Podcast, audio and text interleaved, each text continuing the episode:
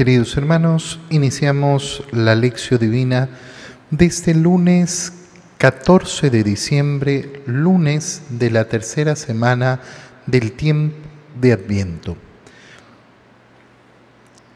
Por la señal de la Santa Cruz de nuestros enemigos, líbranos Señor Dios nuestro, en el nombre del Padre y del Hijo y del Espíritu Santo. Amén.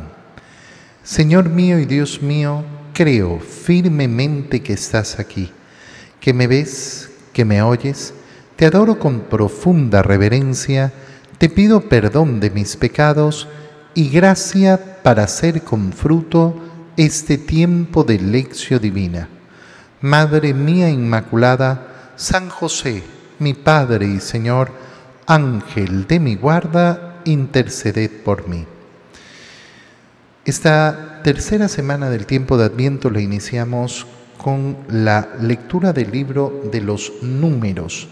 Leemos el capítulo 24, versículos 2 al 7 y 15 al 17. En aquellos días, Balaam levantó los ojos y divisó a Israel acampado por tribus entonces el Espíritu del Señor vino sobre él y pronunció este oráculo. Oráculo de Balaam, hijo de Beor, palabra del varón de ojos penetrantes, oráculo del que escucha la palabra de Dios y contempla en éxtasis con los ojos abiertos la visión del Todopoderoso. Qué bellas son tus tiendas, Jacob, y tus moradas, Israel, son como extensos valles, como jardines junto al río, como aloes que plantó el Señor, como cedros junto a la corriente. De su descendencia nace un héroe que domina sobre pueblos numerosos.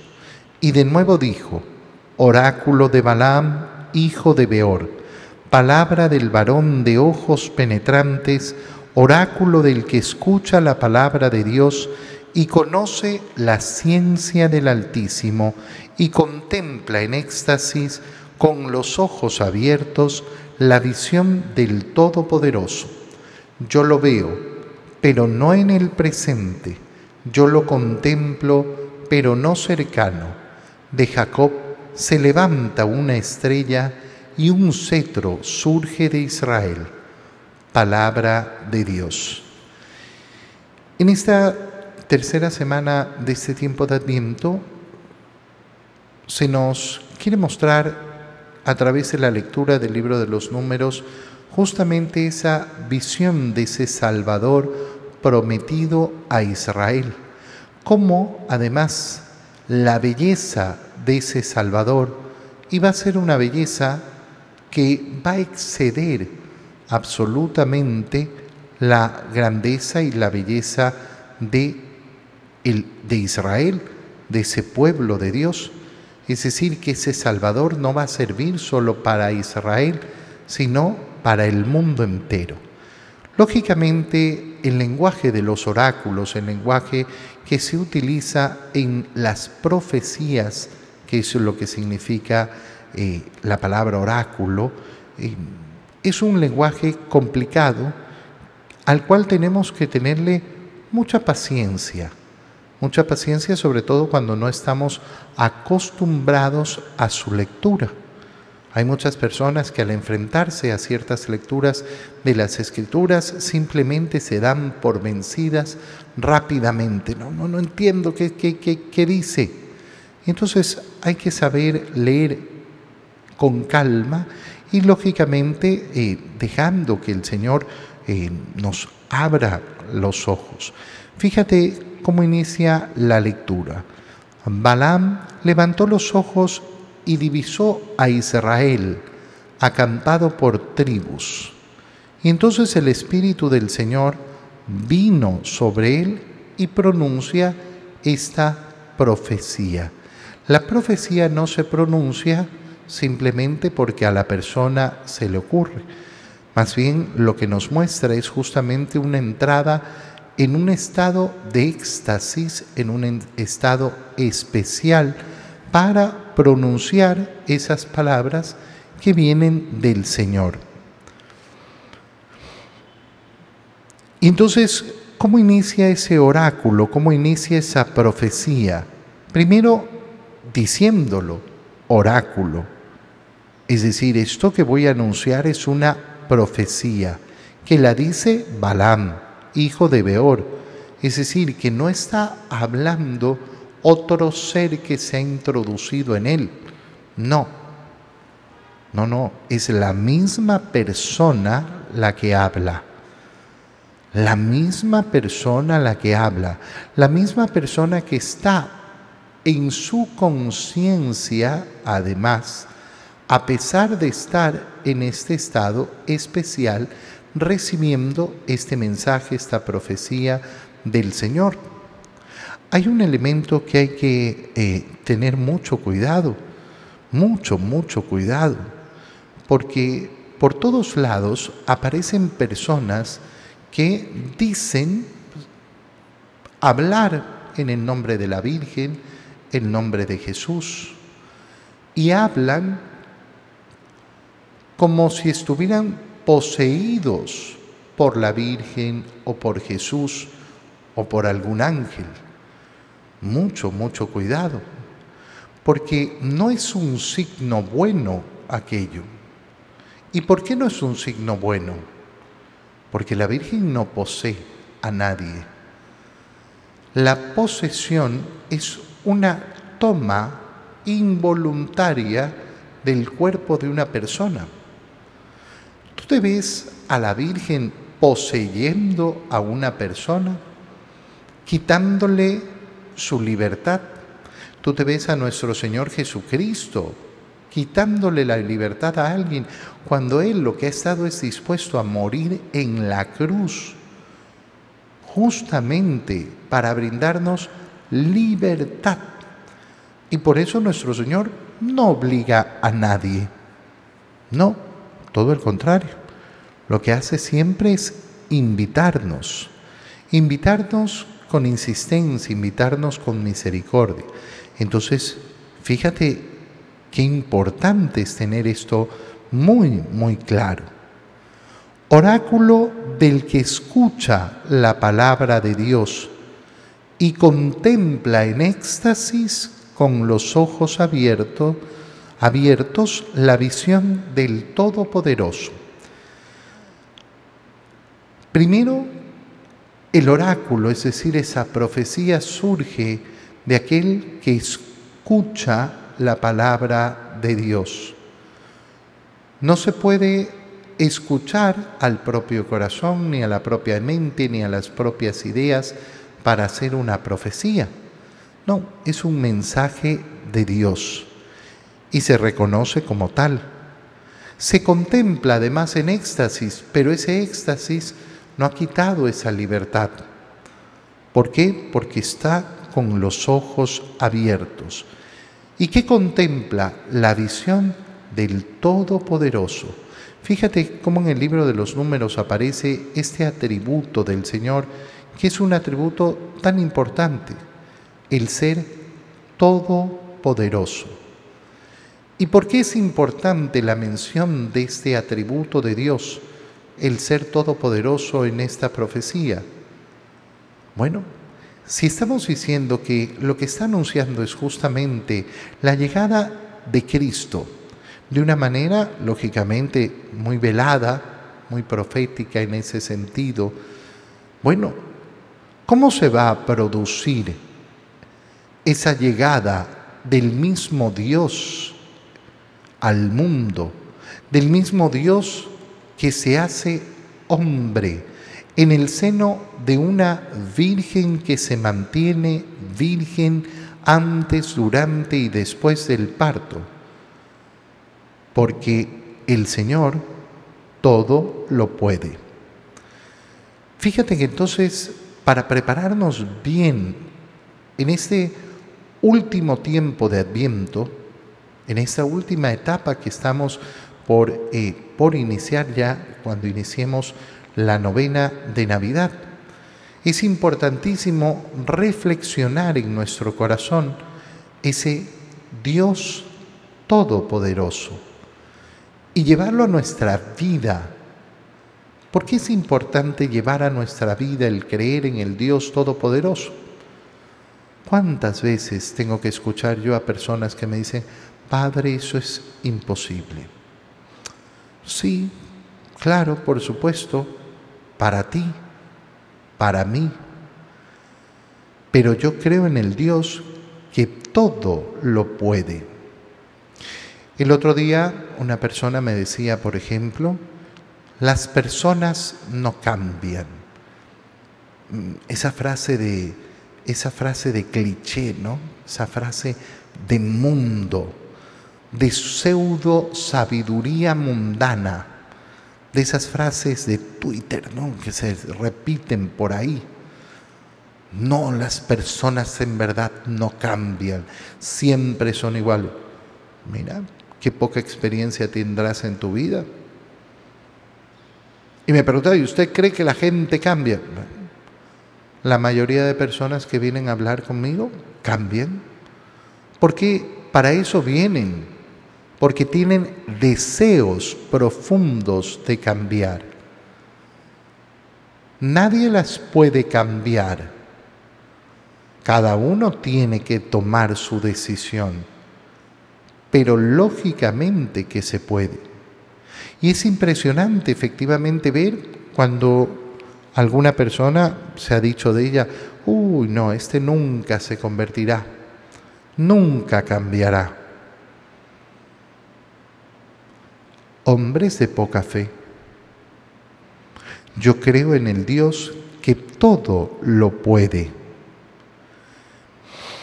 Contempla entonces el, oráculo de Balaam, las bellas tiendas de Jacob, las moradas de Israel que se están extendiendo porque lo que está contemplando es justamente a ese eh, Israel acampado por tribus.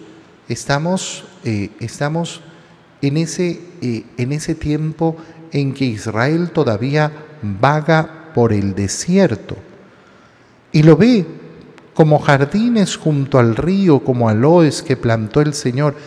Fíjate, fíjate la imagen que se nos está presentando porque es importantísimo. Balaam contempla a Israel que ha salido de Egipto, que se ha liberado de Egipto y que comienza un éxodo y un peregrinaje, mejor dicho, por el desierto durante 40 años. Van sobreviviendo ahí como pueden, acampando en un lugar y acampando en otro lugar, sin poder asentarse, haciendo un pueblo, unas ciudades. Son un pueblo errante. ¿Qué tiene de belleza esa imagen? Nada. Objetivamente no tiene ninguna belleza. Ninguna belleza. Son, son, son un, grupo de, de tiendas ahí puestas en el desierto tratando de sobrevivir lo mejor que se pueda, y lo van a hacer así, de manera errante, durante 40 años. No estamos entonces contemplando objetivamente una figura bella y sin embargo, lo que permite el Señor a es justamente contemplar con los ojos abiertos, viendo la realidad, contemplar lo que hay más allá de esa realidad. Lo que nuestros ojos simplemente no pueden contemplar porque se quedarían con las apariencias. Y comienza a ver entonces una belleza. Son como valles extensos, jardines, aloes que plantó el Señor en el desierto. ¿De qué aloes, de qué cedros puede estar hablando? Pero ¿por qué esta belleza que contempla? Porque de esa miseria, de esa miseria de pueblo, va a surgir una descendencia que es un héroe. De su descendencia nace un héroe que domina sobre pueblos numerosos. Fíjate cómo en esa frase se nos está anunciando efectivamente la llegada del Salvador. Y justamente esta imagen es poderosísima, ¿por qué? Porque al contemplar a este pueblo maltrecho, a este pueblo insignificante, a este pueblo que ni siquiera tiene una propiedad, que no tiene una tierra, al contemplar a este, digamos mejor, que pueblo grupucho de gente loca que anda vagando por el desierto sin nada, el Señor abre los ojos para contemplar la grandeza. ¿Qué voy a encontrar de grande y bello en el lugar donde los animales se cobijan y buscan alimento. ¿Qué voy a encontrar ahí? Mira, eh, este pesebre, nunca te olvides, lugar donde se alimentan los animales, donde le ponen la comida para que metan el hocico y coman en este pesebre se va a recostar el rey de reyes, el niño más magnífico y maravilloso que podrá ver la historia de la humanidad entera. Y tú y yo nos reímos y decimos, ¿de qué están hablando? Están hablando de un pesebre. ¿Qué tipo de drogas es las, las que consume esta persona para hablar así? Fíjate cómo esta profecía está preparándonos para lograr abrir nuestros ojos y contemplar la magnificencia de la obra de Dios en la humildad, en la sencillez, en la pequeñez. Esta es una lucha que debemos realizar a lo largo de toda nuestra vida la lucha por vencer las apariencias. Y de nuevo comienza y dice, oráculo de Balaam,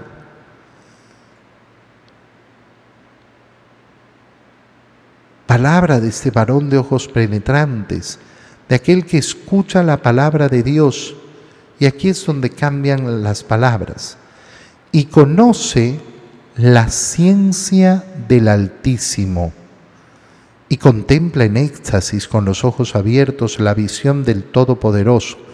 La frase distinta en este nuevo párrafo es y conoce la ciencia del Altísimo para salir de las apariencias, para que nuestra vida no se limite a quedarse aprisionada y atrapada por las apariencias, que es lo que necesitamos la ciencia del Altísimo. Hoy día estamos celebrando a San Juan de la Cruz, doctor de la Iglesia. El título de doctor de la Iglesia lo da la Iglesia aquellas, eh, aquellas personas, aquellos santos que se han destacado justamente por haber entregado al pueblo de Dios un alto nivel de entendimiento de la doctrina un alto nivel de entendimiento de las escrituras. Es un título maravilloso, bello, gigantesco. ¿Por qué? Porque justamente nuestra lucha, que es una lucha constante para salir de las tinieblas, porque son verdaderas tinieblas las apariencias, va por el crecimiento en la ciencia de Dios yo lo veo, pero no ahora, no en el presente, no, no en este momento en que parecen tan insignificantes este pueblo errante. Yo lo contemplo, pero no cercano. De Jacob se levanta una estrella y un cetro surge de Israel. Y entonces está anunciada efectivamente la causa, el motivo. Fíjate que si una persona no cree en Jesucristo, pero cree en el Antiguo Testamento, es decir, si una persona es eh, de eh, fe judía, queda tan, tan, tan desecha la palabra de Dios sin llegar al cumplimiento del Mesías. ¿Por qué? Porque qué cosa grande ha salido del pueblo de Israel. Bueno, el pueblo de Israel ha producido grandes personajes en la historia, sí, igual que todas las naciones. Pero esta profecía no está hablando de cualquiera, no está hablando de uno grande, de uno que va a regir además a tantas naciones. Esa profecía solo se cumple en Jesús de Nazaret. Solo se cumple en nuestro Señor Jesucristo. Y qué alegría es contemplar efectivamente cómo el Señor ha ido preparando con tanta anticipación el corazón para poder entender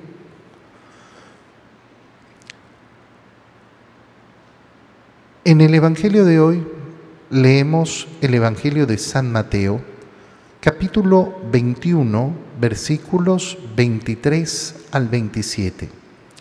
En aquellos días, mientras Jesús enseñaba en el templo, se le acercaron los sumos sacerdotes y los ancianos del pueblo y le preguntaron, ¿con qué derecho haces todas estas cosas?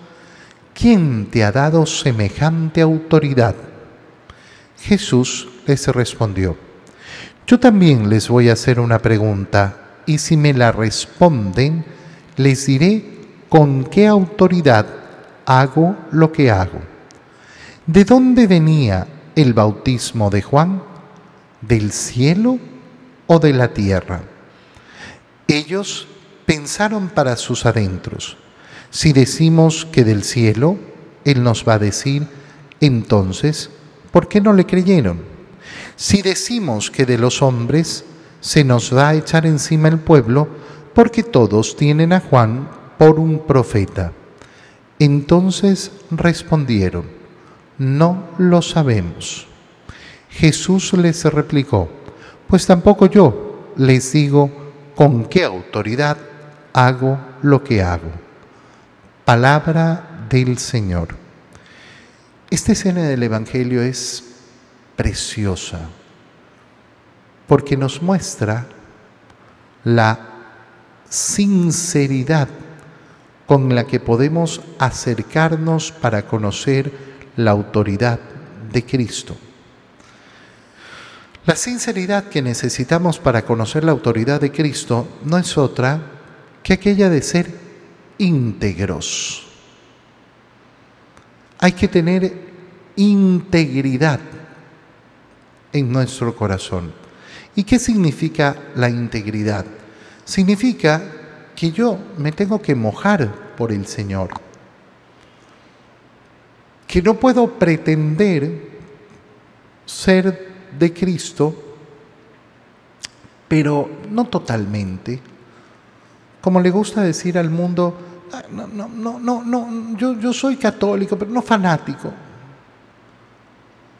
Sí, yo creo, pero, pero, pero, pero, pero, pero no, no hay que ser exagerado.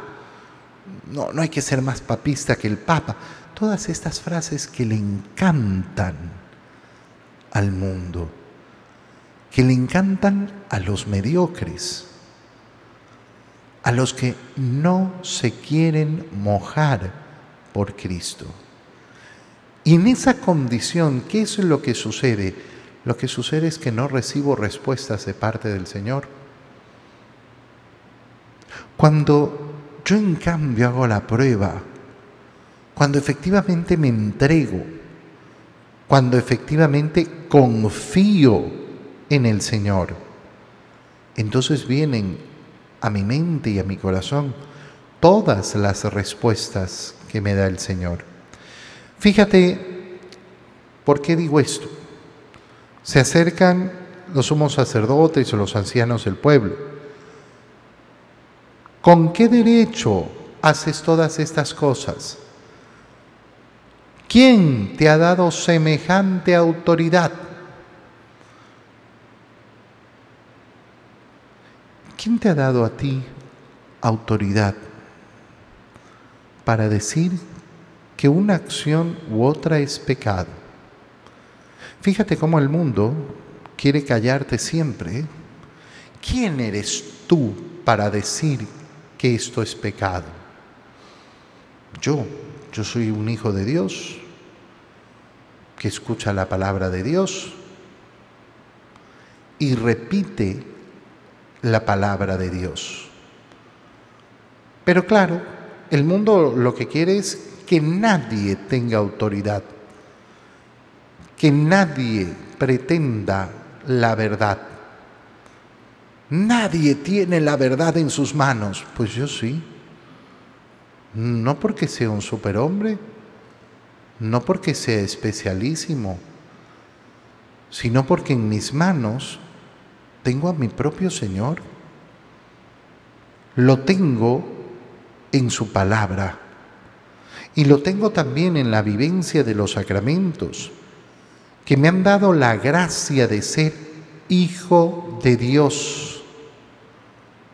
Esa es la autoridad, que no significa tratar mal a la gente, que no significa creerse más que otro. No, porque eso es contrario justamente a la esencia verdadera de saberse y reconocerse hijos de Dios. Jesús no va a responder a esta pregunta, que con qué autoridad, que con qué derecho. Bueno, ¿y con qué autoridad y con qué derecho me preguntan ustedes? Porque eso es lo que está diciéndoles el Señor.